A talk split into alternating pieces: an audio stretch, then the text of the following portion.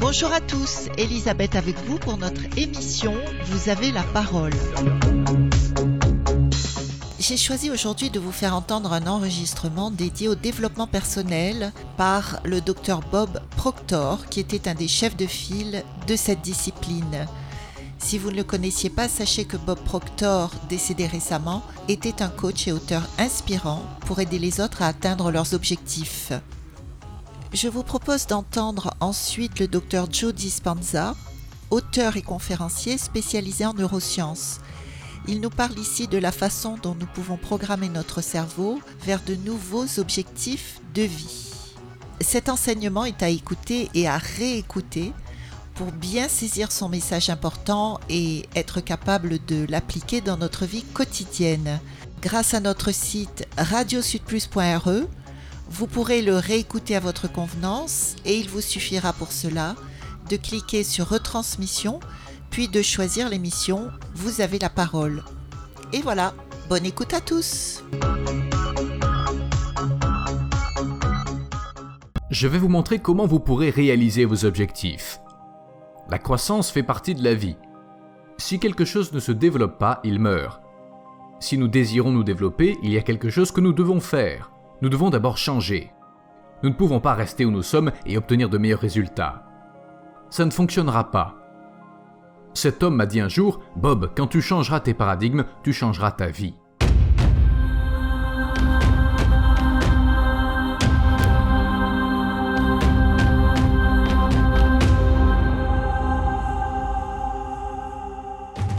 Lors des prochaines minutes, j'aimerais vous parler de vous. J'aimerais que vous pensiez à vous pendant un moment réfléchissez à votre vie. Pensez à comment vous vivez, puis pensez à comment vous aimeriez vraiment vivre.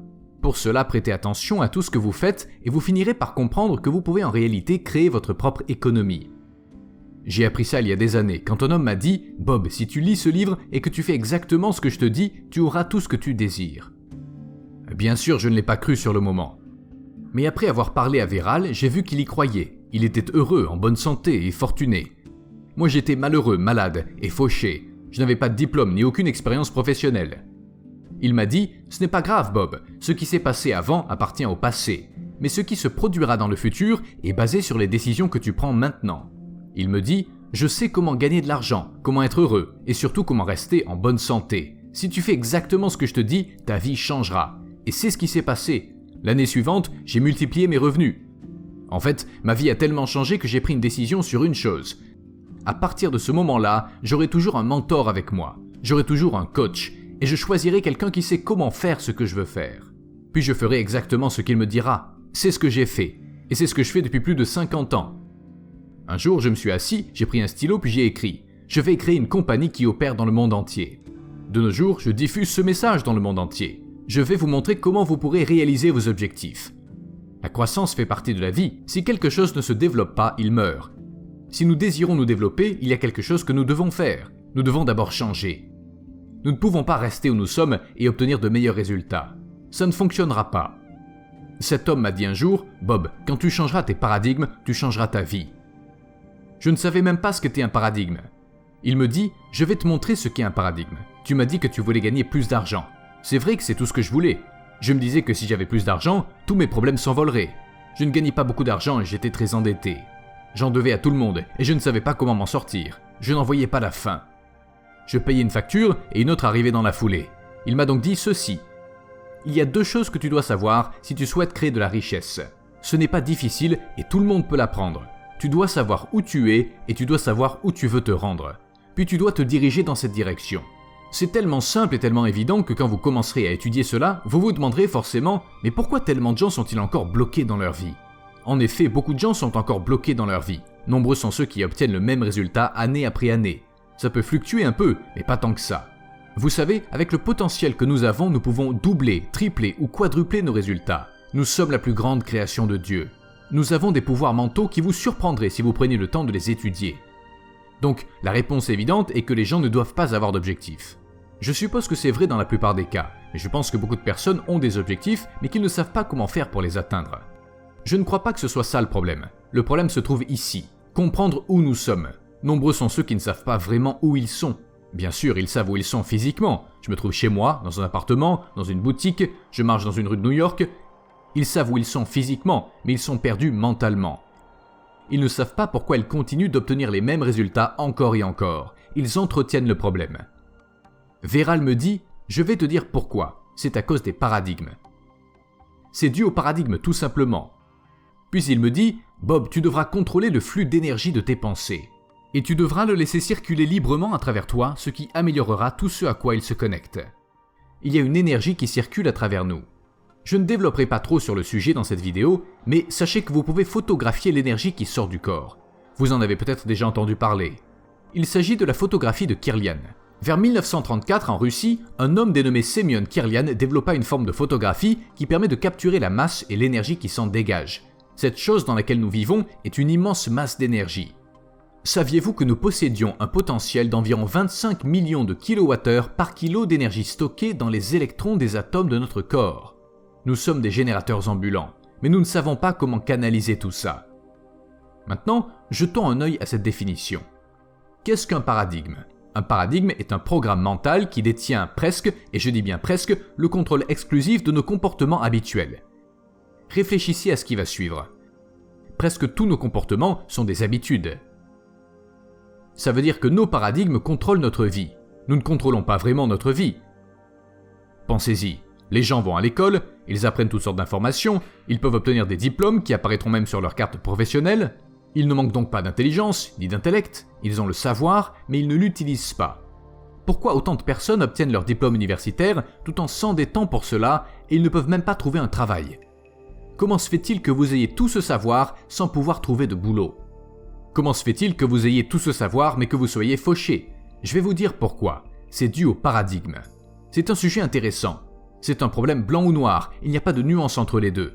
Peu importe à quel point vous travaillez fort, peu importe le nombre d'heures que vous investirez, j'ai travaillé là-dessus pendant plus de 50 ans, je connais très bien le sujet. Si le paradigme ne change pas, les résultats resteront les mêmes année après année.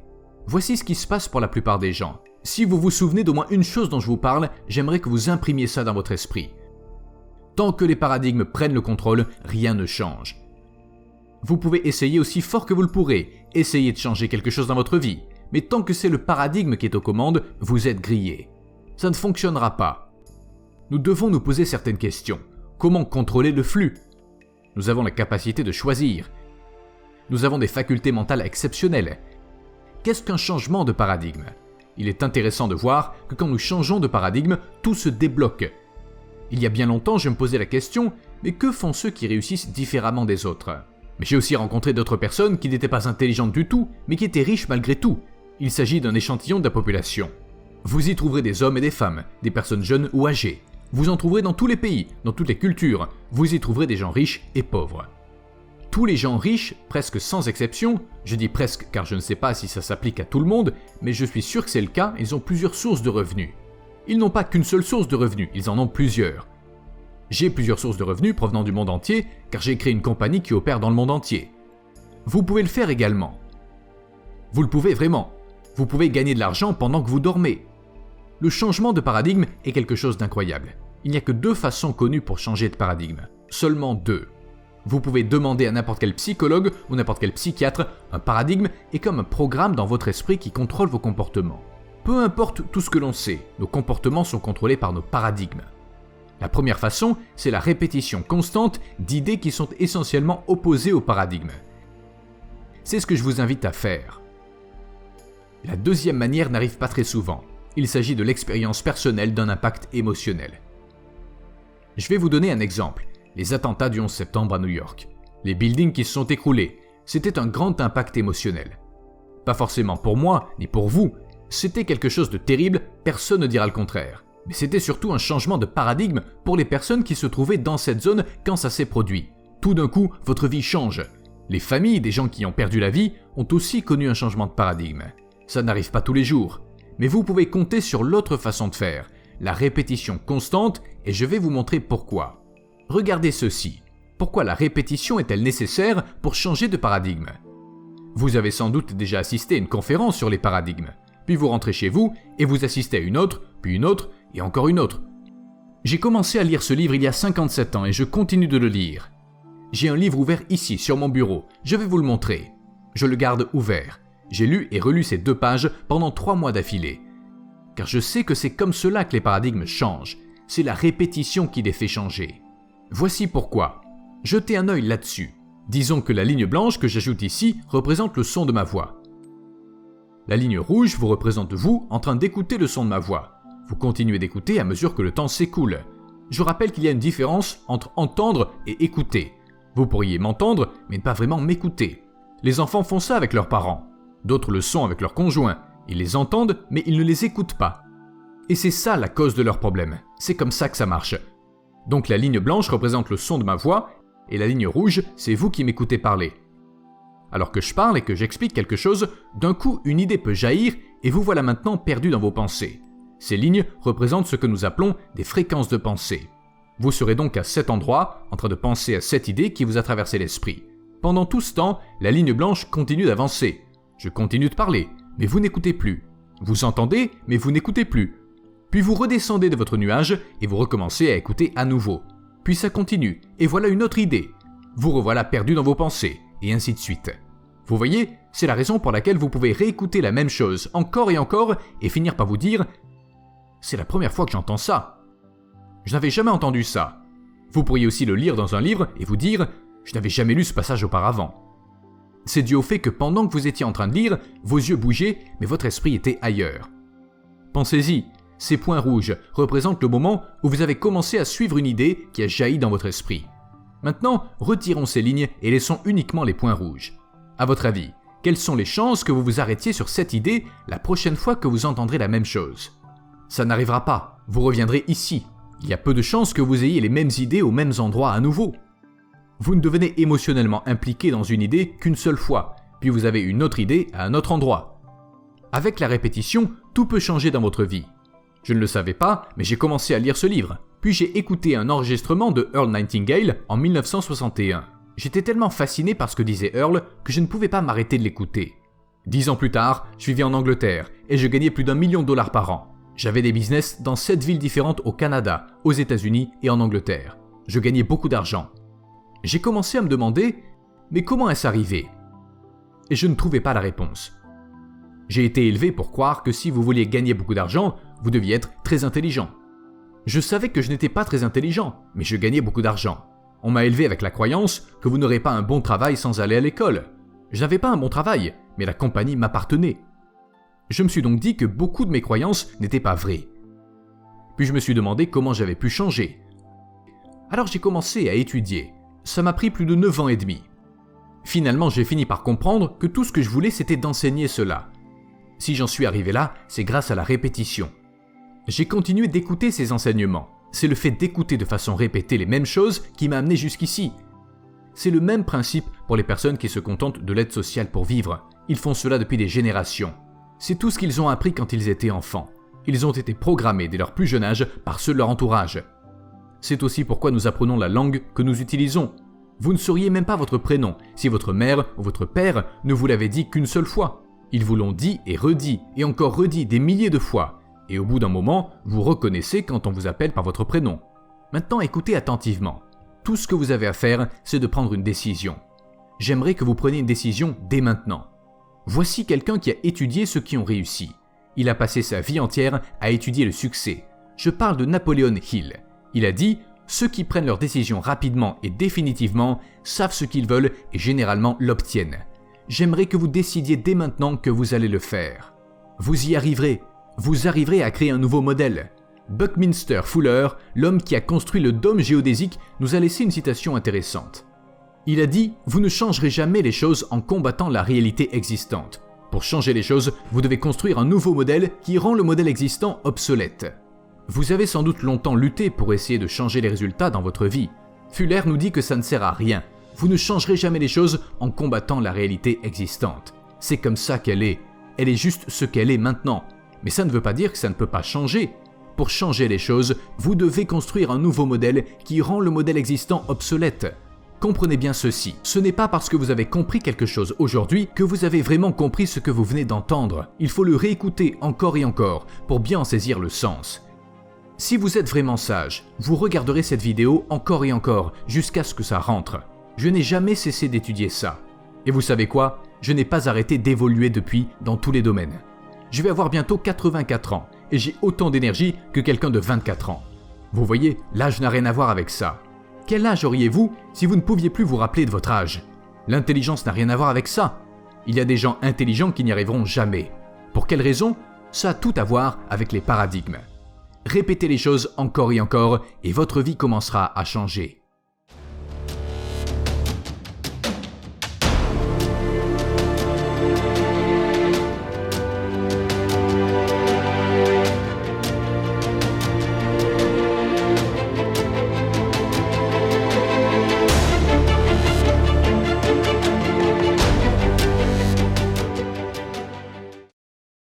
Qui sommes-nous vraiment?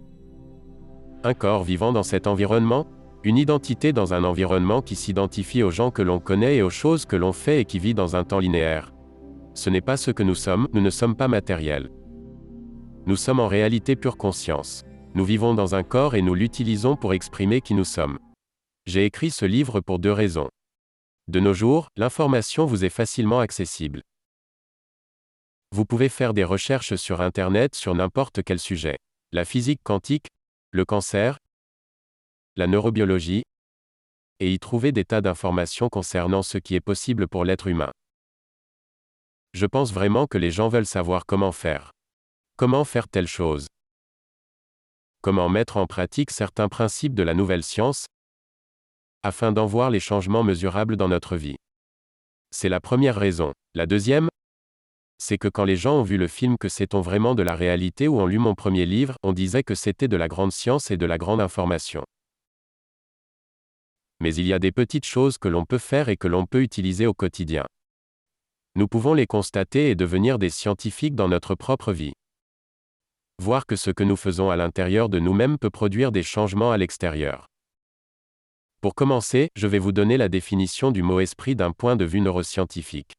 L'esprit, c'est le cerveau en action. L'esprit est dû au fonctionnement du cerveau.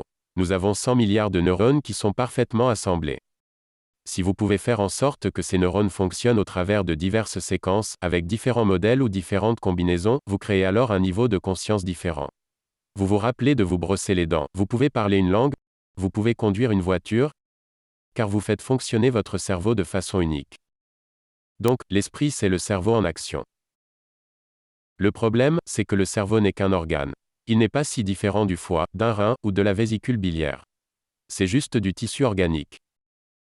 Mais grâce aux dernières recherches, nous savons aujourd'hui que nous pouvons changer le cerveau. Donc la question est, qui change le cerveau? Le cerveau ne peut pas se changer tout seul car c'est juste un organe. Et selon les neurosciences, l'esprit est le produit du cerveau. La réponse tient dans ce mot de dix lettres qu'on appelle conscience cette partie immatérielle de nous-mêmes. Ce niveau de conscience de soi qui prend le dessus sur le cerveau pour créer différents niveaux de lucidité. Donc, quand nous avons des flux de conscience qui traversent le cerveau, le résultat final s'appelle l'esprit. Radio Sud Plus, Radio Sud Plus, la sensation. Le processus du changement requiert le désapprentissage et le réapprentissage. Cela demande de stopper des habitudes, des comportements câblés que vous avez en vous. Réinventer un nouveau moi requiert ce que les neurosciences appellent de l'élagage de connexions synaptiques. C'est comme couper le passé. Puis de faire pousser de nouvelles connexions pour créer un nouveau futur requiert d'oublier des émotions qu'on a stockées dans notre corps. On reconditionne le corps pour de nouvelles émotions. Nous devons aller de vivre dans le passé à vivre dans le futur. Le modèle biologique inclut les deux. L'esprit est impliqué dans tout ce que nous faisons. Mais si vous continuez de recréer le même état d'esprit chaque jour, à force d'avoir les mêmes pensées, en faisant les mêmes choses, en vivant avec les mêmes habitudes qui produisent les mêmes expériences qui donneront les mêmes émotions, votre état d'esprit sera le même chaque jour. Les cellules nerveuses qui s'activent en même temps se connectent. Vous câblez alors votre cerveau pour qu'il corresponde à votre état d'esprit. Pour changer l'état d'esprit, vous devez utiliser votre cerveau d'une certaine façon. Notre personnalité a un lien direct avec notre esprit. Notre personnalité est constituée de nos pensées, nos comportements et nos émotions. Alors, si vous continuez d'avoir les mêmes pensées, de faire les mêmes choses, de revivre les mêmes émotions, vous aurez le même état d'esprit. En activant le cerveau d'une nouvelle façon, apprendre de nouvelles informations, faire de nouveaux choix, avoir de nouveaux comportements qui créeront de nouvelles expériences qui donneront de nouvelles émotions, vous aurez un nouvel état d'esprit qui vous donnera une nouvelle vie. La physique quantique nous dit que l'environnement est une extension de l'esprit. À l'époque où Descartes et Newton découvraient les concepts sur la nature de la réalité, ils disaient que l'esprit et la matière étaient deux choses qui n'étaient pas reliées. Que c'étaient deux choses différentes. Quand la physique quantique est apparue, on a commencé à étudier le mouvement des particules subatomiques. Chaque fois qu'ils observaient à quel endroit l'électron allait apparaître, il apparaissait à l'endroit exact où l'observateur regardait. Quand ils ont mesuré ces particules subatomiques, l'esprit subjectif avait un effet sur le monde objectif. Ça signifie que vous et moi sommes implicitement mélangés à la matière. L'esprit et la matière ne font qu'un. La grande question est, si nous pouvons causer des changements à l'échelle subatomique, serait-ce possible de créer des plus grands effets dans notre vie? Ça demanderait un nouvel apprentissage, de nouvelles informations, et les mettre en pratique pour devenir un scientifique de votre vie. Ça fonctionne vraiment. Le cerveau est organisé de façon à refléter tout ce que vous savez de votre vie. Votre cerveau est un enregistrement de votre environnement. Cela amène la question suivante. Est-ce que l'environnement contrôle vos pensées? Ou est-ce que ce sont vos pensées qui contrôlent l'environnement? Si vous vous réveillez tous les matins, que vous faites les mêmes choses, que vous allez aux mêmes endroits, que vous voyez les mêmes personnes, que vous réagissez de la même façon et que vous avez les mêmes comportements? Ce sera l'environnement externe qui activera des circuits dans votre cerveau et vous fera avoir des pensées égales à ce que vous savez déjà. Tant que vous pensez avec ce que vous savez déjà, rien ne change. D'après le modèle quantique, vous renforcez ce qui est déjà là. Pour changer, vos pensées doivent être plus fortes que l'environnement. Nos pensées créent nos conditions de vie. Nous faisons des expériences. Quand nous vivons une expérience, tout ce que nous voyons, sentons, goûtons, touchons et entendons, nos cinq sens nous plongent dans l'environnement. Quand nous voyons de nouvelles personnes, allons dans de nouveaux endroits, faisons de nouvelles choses, ou voyons de nouvelles choses à différents moments dans différents endroits. Le résultat d'une expérience est ce qu'on appelle une émotion. Les émotions nous aident à mieux nous rappeler nos expériences. La plupart des gens à un moment de leur vie cessent d'apprendre et commencent à ressentir. Quand on utilise les émotions comme baromètre pour prédire une expérience future, nous voyons le futur à travers le filtre du passé. C'est pourquoi tant de gens ont de la difficulté à changer, car vous ne pouvez pas créer un nouveau futur en restant dans les émotions du passé. Vous devez les laisser tomber. Nous devons distinguer deux choses. Quand vous réagissez dans votre vie, vous réagissez avec un certain degré d'adrénaline, et vous vous sentez en colère, apeuré, pas à la hauteur ou anxieuse. Ces hormones produisent un puissant changement chimique dans votre corps et votre cerveau. C'est ce qu'on appelle le stress.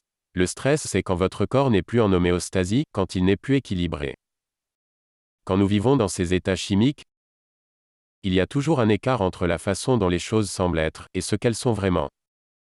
C'est quand vous dites ⁇ Je n'aurais jamais dû dire ça, je n'aurais jamais dû faire ça, je n'aurais jamais dû penser ça, je n'aurais pas dû envoyer cet email. Car ces émotions nous poussent à réagir comme un animal qui possède une grande mémoire. Maintenant, quand vous avez un ressenti intuitif, ce qui se passe quand vous suivez votre intuition,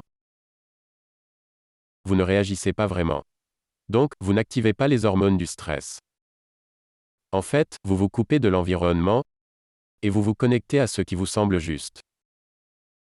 En ce qui concerne votre âme, et comment votre corps s'aligne avec quelque chose, c'est une intuition très différente, une façon très différente de faire confiance à votre ressenti. Et quand vous réagissez à quelque chose dans votre environnement, ça crée un déséquilibre. Nombreux sont ceux qui vivent dans cet état et ils appellent cela un état normal de conscience, mais c'est un état altéré de conscience.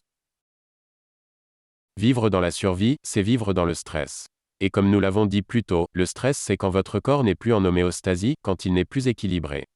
Nous avons différents types d'éléments stressants. Nous avons le stress physique, comme les blessures ou les accidents.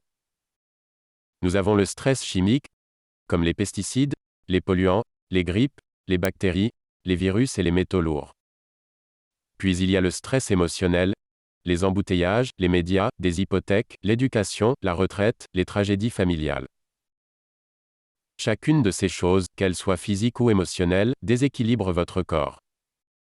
Les êtres humains sont uniques, car nous pouvons stresser juste avec nos pensées. Au lieu d'être chassés par un lion, ce qui convenait il y a de cela des millénaires, nous activons ce système nerveux primitif pour mobiliser toute cette énergie pour une éventuelle menace dans l'environnement. Cette fonction nous permet de survivre dans de telles conditions, mais quand vous activez la réponse au stress par la pensée, vous vous mettez à penser à des scénarios catastrophes. Vous vous mettez à penser à ce qui pourrait se passer dans un futur proche. Ce que la plupart des gens ignorent, c'est que leur corps change physiologiquement comme si cet événement se produisait vraiment. Quand ils pensent à un passé amer, c'est imprimé dans un recoin de leur matière grise. Ils revivent cette mémoire comme si elle se produisait vraiment. Le corps produit alors les mêmes agents chimiques que si cette expérience du passé était arrivée. Le corps devient l'inconscient.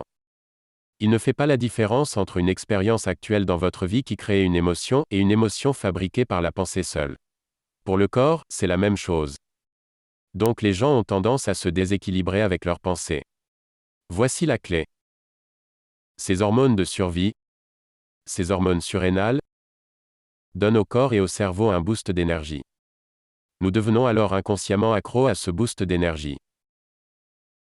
Nous associons les problèmes de notre vie pour réaffirmer nos addictions émotionnelles. Nous pouvons ainsi nous souvenir de qui nous pensons être en tant que personne. Alors quand vient le temps de mettre fin à une relation, quitter un travail qui ne nous convient pas, ou modifier nos conditions de vie, ça devient difficile car nous ne pouvons pas prédire ce qui va nous arriver et nous nous accrochons à l'addiction. Ce qui nous permet de nous rappeler qui on est. Et c'est pourquoi le changement devient difficile. Quand nous vivons dans ces états de survie, sans l'ombre d'un doute, nous devenons centrés sur nous-mêmes. Nous devenons égoïstes. Car les émotions de colère, d'agression, de haine, de jugement, de peur, d'anxiété, de douleur, de souffrance, de désespoir, d'impuissance, ces émotions que nous appelons des émotions normales, sont des dérivés des hormones du stress. Et quand nous vivons dans ces états, on n'écoute personne, on est centré sur nous-mêmes, on passe avant les autres. Vous voulez vous assurer que vous êtes la priorité. Donc, quand nous commençons à activer la réponse au stress par la pensée, il ne s'agit plus que de nous. Mais qui sommes-nous vraiment? Un corps vivant dans cet environnement? Une identité dans un environnement qui s'identifie aux gens que l'on connaît et aux choses que l'on fait et qui vit dans un temps linéaire. Ce n'est pas ce que nous sommes, nous ne sommes pas matériels. Nous sommes en réalité pure conscience. Nous vivons dans un corps et nous l'utilisons pour exprimer qui nous sommes. Big Flo et Oli. Tu connais, non? Quand j'étais petit, je pensais qu'en louchant trop, je pouvais me bloquer les yeux. Que les cils sur mes joues avaient le pouvoir d'exaucer les vœux. Quand j'étais petit, je pensais que les adultes disaient toujours vrai. Et la nuit, dans la voiture, je pensais que la lune me suivait. Mais depuis, qu'est-ce qui a changé? Pas grand-chose. Je n'ai pas rangé les questions que changé Pas grand-chose. Je n'ai pas rangé les questions que je me pose. On disait, tu comprendras plus tard. Tu comprendras plus tard. Tu comprendras plus tard. Mais on est plus tard et je comprends pas. Tu comprendras plus tard. Tu comprendras plus tard. Tu comprendras plus tard. Mais on est plus tard et je comprends pas. Quand j'étais petit, j'entendais un monstre qui vivait sous ma maison.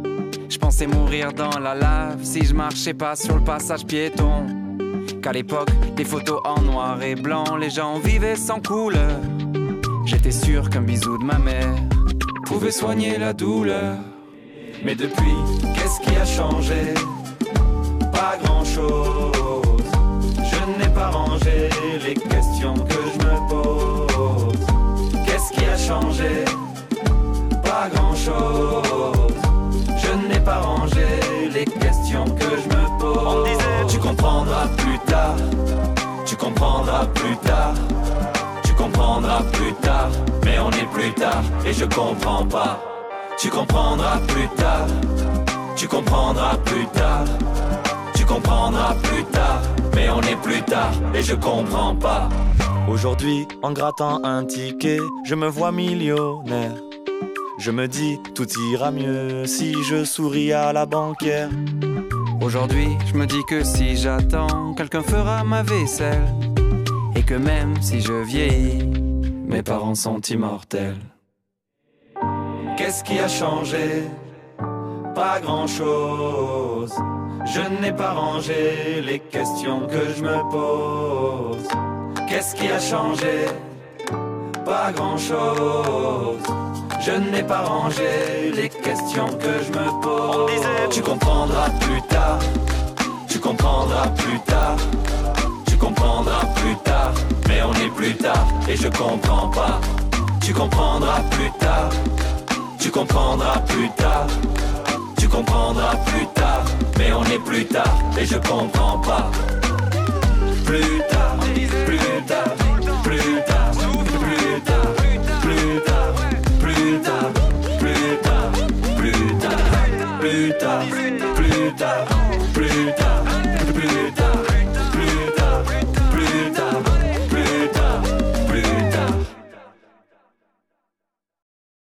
Donc, quand on y pense, beaucoup de gens passent la majorité de leur vie à utiliser leur sens pour interpréter la réalité.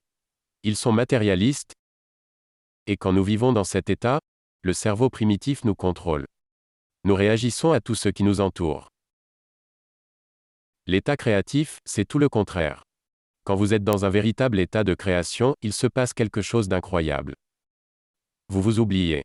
Vous devenez altruiste. Vous n'êtes plus quelqu'un. Vous n'êtes plus rien. Le temps n'existe plus.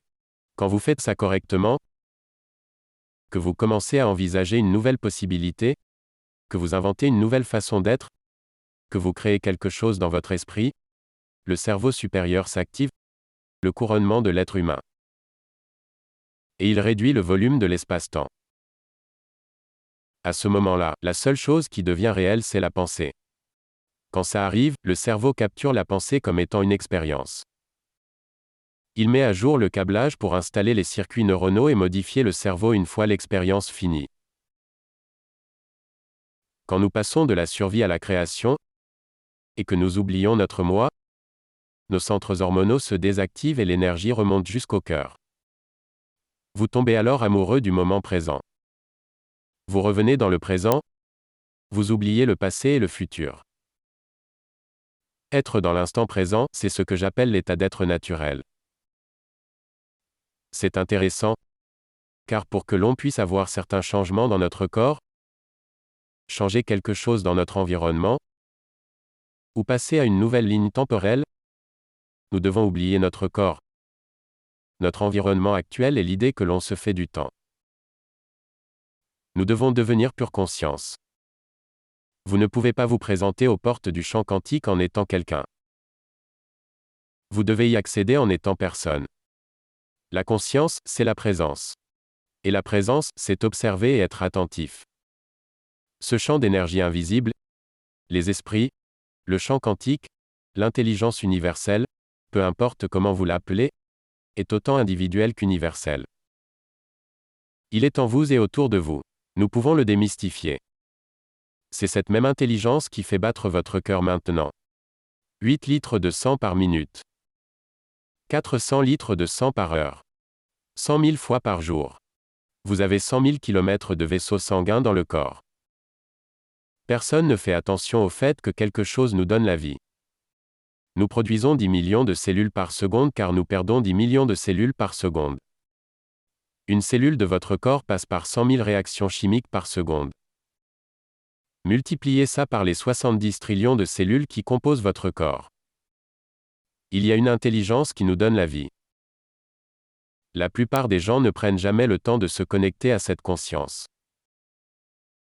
Donnez-lui un plan ou demandez-lui de vous montrer des synchronicités dans votre vie. Mais les gens sont trop distraits par les conditions émotionnelles de leur environnement qui leur permet d'affirmer leurs addictions qui les maintiennent éloignés de ce voyage intérieur. Je peux vous assurer que le modèle neuroscientifique que nous utilisons pour décrire le changement n'a rien à voir avec la pensée positive. Car la plupart des gens qui pensent positivement ressentaient un mal-être. Les pensées sont le langage du cerveau. Les émotions sont le langage du corps. Et au moment où nous avons 35 ans, le modèle nous dit que notre personnalité est un ensemble de comportements et de réactions émotionnelles déterminées qui s'expriment en tant que programme subconscient. La personne qui essaie de penser positivement avec les 5% de son esprit conscient, mais qui s'est toujours senti mal inconsciemment lors des 30 dernières années, l'esprit et le corps sont en opposition.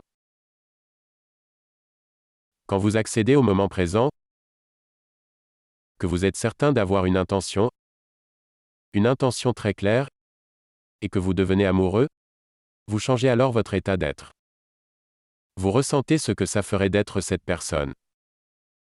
À ce moment-là, vous reconditionnez le corps à un nouvel état d'esprit. Vous réécrivez le programme. Ça demande de l'immobilité, du silence, de la concentration, et ça signifie que vous devez aller au-delà des paramètres de l'ancien moi pour réinventer un nouveau moi. Nombreux sont ceux qui tentent de créer des résultats positifs dans leur vie, mais ils se sentent coupables ou non méritants. C'est l'opposition entre le corps et l'esprit. Nous devons entrer dans le système d'exploitation, là où se trouvent les programmes subconscients, et y faire du changement. J'ai médité pendant des années, et ce n'est pas quelque chose que je me dis que je dois faire. C'est quelque chose que j'aime faire. Car j'ai pu en voir les résultats dans ma vie et à l'intérieur de moi. Je me lève tôt le matin avant que le soleil se lève et avant que je prenne la route, vers 4h30 du matin. La chimie du cerveau est parfaite à cette heure. Je m'accorde deux heures pour moi-même chaque matin. Je m'accorde deux heures. Car il n'y a pas de téléphone, pas d'ordinateur, rien ne se passe dans votre monde. Et si vous pouviez créer dans cet espace, dans ce temps pur du jour avant que vous ne deviez vous lever, interagir, communiquer et faire les choses que vous faites toujours. Si vous vous réveillez le matin et que vous posez quelques questions vraiment importantes, quelle est la meilleure version de moi-même que je pourrais être aujourd'hui? J'aimerais me rappeler qui je veux être. J'aimerais devenir conscient de ces pensées, comportements et émotions inconscientes, qui n'échapperont pas à ma vigilance. Ça demande un peu de pratique. Mais je peux vous assurer que si vous vous levez en étant différent de quand vous vous étiez assis, en étant quelqu'un d'autre, alors vous émettrez une nouvelle signature électromagnétique qui influencera toutes les sphères de votre vie. Si vous vous levez en étant le même, vous ferez les mêmes choses, vous repenserez aux mêmes choses, vous aurez les mêmes actions, vous ressentirez les mêmes émotions tout en espérant que votre vie change un jour. Ça n'arrivera pas. Je m'accorde donc deux heures. Je m'accorde deux heures, car parfois ça me prend du temps avant de m'apaiser et d'entrer dans le moment présent. Radio Sud Plus. Radio Sud Plus. La sensation. La méditation a plusieurs buts. Le but principal de la méditation, c'est d'aller au-delà de l'esprit analytique. Il y a l'esprit conscient et le subconscient. Et ce qui sépare les deux, c'est l'esprit analytique. Voici ce que l'on sait grâce aux neurosciences. Pendant que nous parlons tous les deux, nous produisons des ondes cérébrales appelées ondes bêta. En ondes bêta, votre cerveau conscient crée du sens entre votre monde extérieur et votre monde intérieur. Vous faites des allers-retours. Vous traitez l'information dont nous parlons.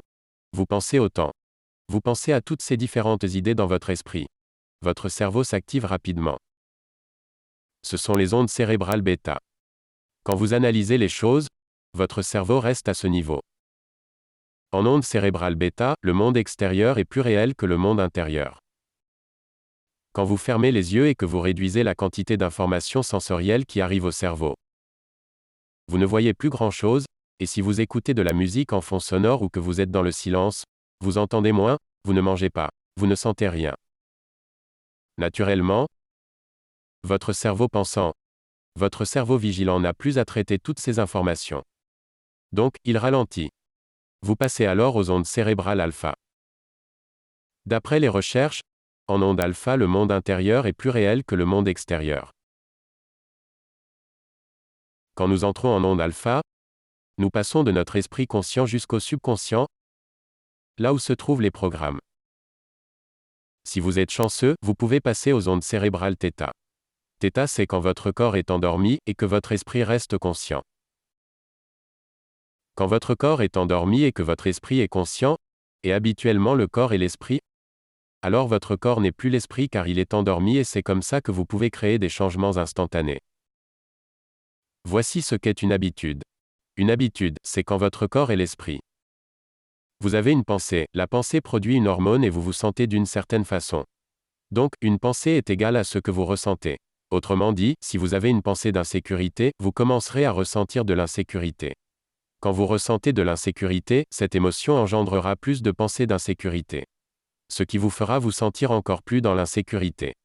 La redondance de ce cycle dans le temps conditionne le corps à mémoriser l'insécurité mieux que ne le ferait l'esprit conscient. Quand le corps le sait mieux que l'esprit, c'est une habitude. La personne dit alors, je suis dans l'insécurité. Ce qui veut dire, mon corps et mon esprit sont alignés pour cette destinée.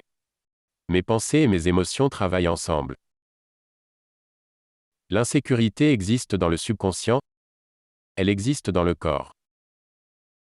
Si la personne vit dans la peur, dans l'hypervigilance, ou l'insécurité, et qu'elle essaie de penser positivement, vous verrez à quel point l'émotion existe dans son subconscient.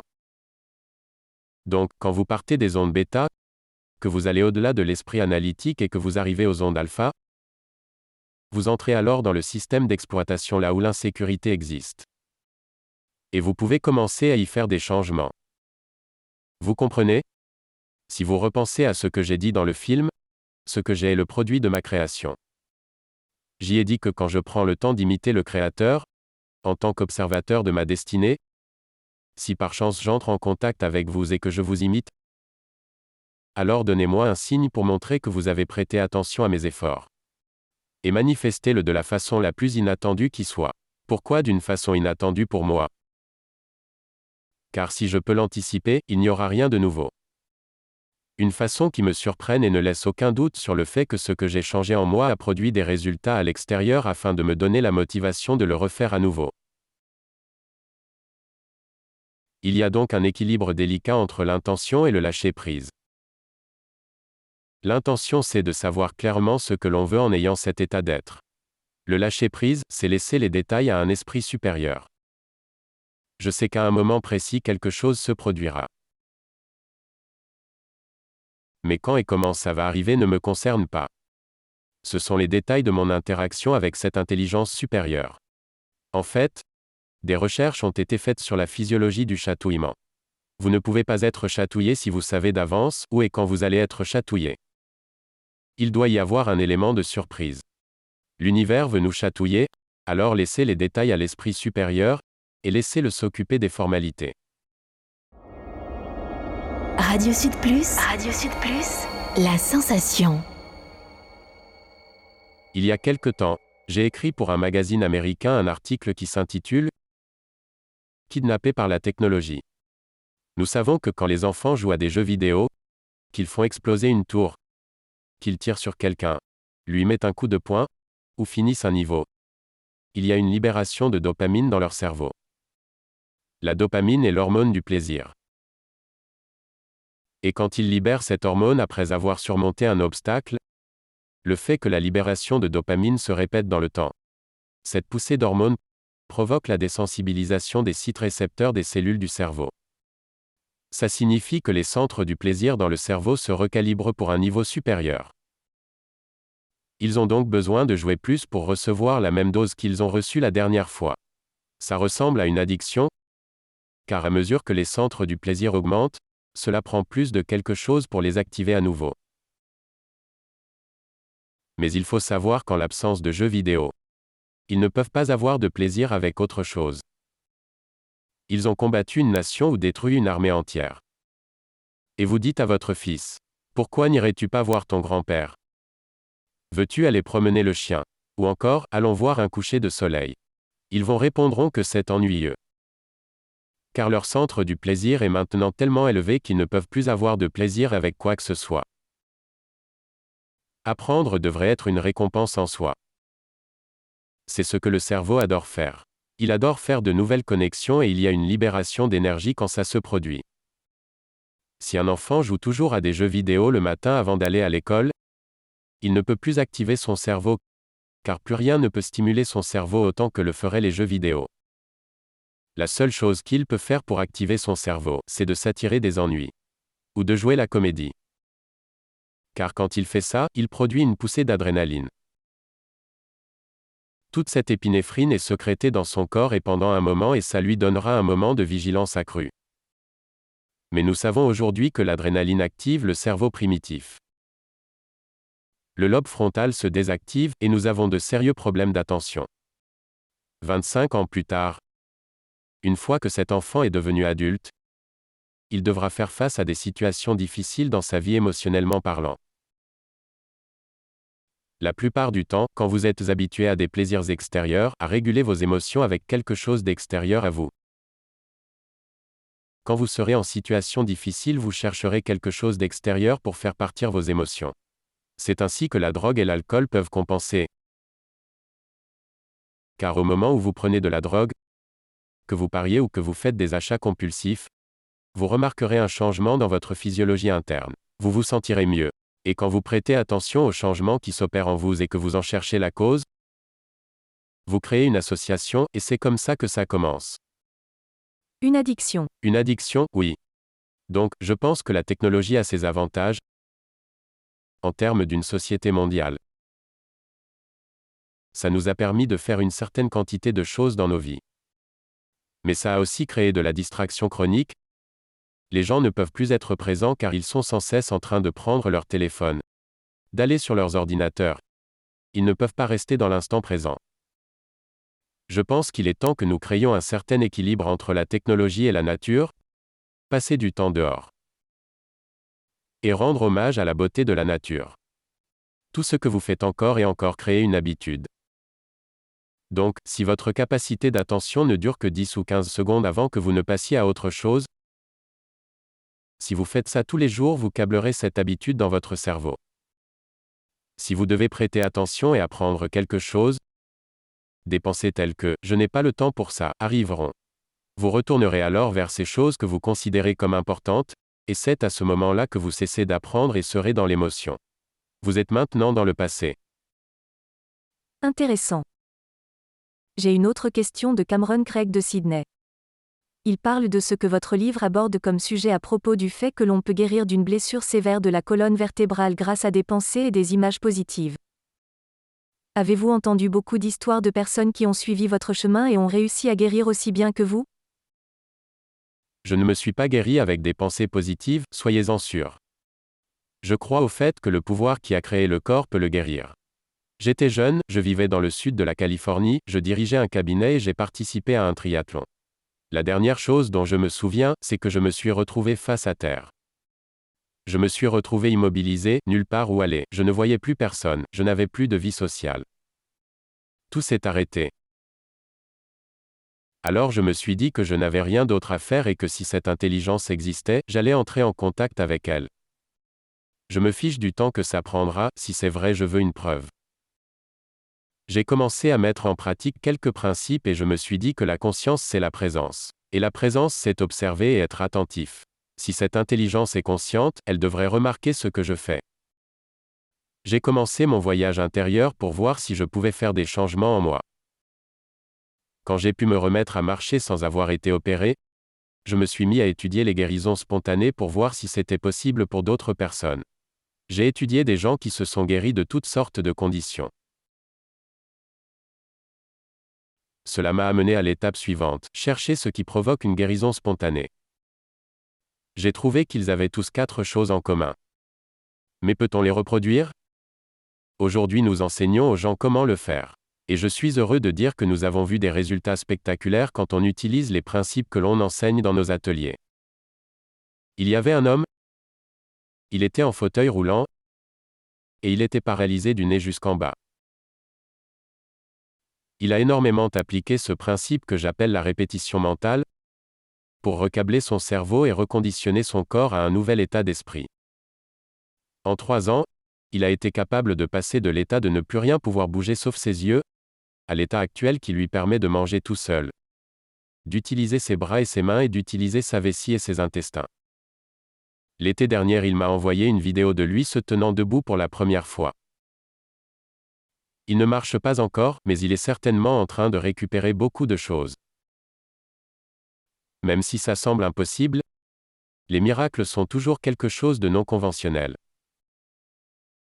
Il continue de nous dire qu'il n'a aucune idée de ce qui se passe. Nous continuons de lui dire qu'au moment où il comprendra ce qui se passe, ça s'arrêtera. Voici donc un exemple de quelqu'un qui a réussi. Il est très appliqué dans ce qu'il fait. Il dispose de beaucoup de temps, donc il y travaille fortement. Mais je pense que la meilleure chose que nous pouvons faire pour nous-mêmes, c'est d'enseigner à nos enfants comment prendre soin d'eux. J'ai trois enfants et ils savent que quand je médite, à l'époque ils étaient tout petits, ils ont bien grandi depuis, mais quand je médite, ils savent que c'est mon moment. Quand je me connecte à la source, et que je me lève en étant quelqu'un d'autre, je suis plus patient, plus aimant, plus attentionné et plus présent. Je suis plus spontané et équilibré. Ils savent que ce moment est pour moi seul, car le reste de la journée je sers les autres. Donc, les mères qui ont beaucoup de besoins, qui doivent s'occuper de beaucoup de choses pour beaucoup de personnes, le cerveau féminin est incroyable car il prend en compte la globalité. Elles prennent en compte tout le monde quand elles font un choix. C'est pourquoi les femmes ont tant de compassion, elles font confiance à leurs émotions.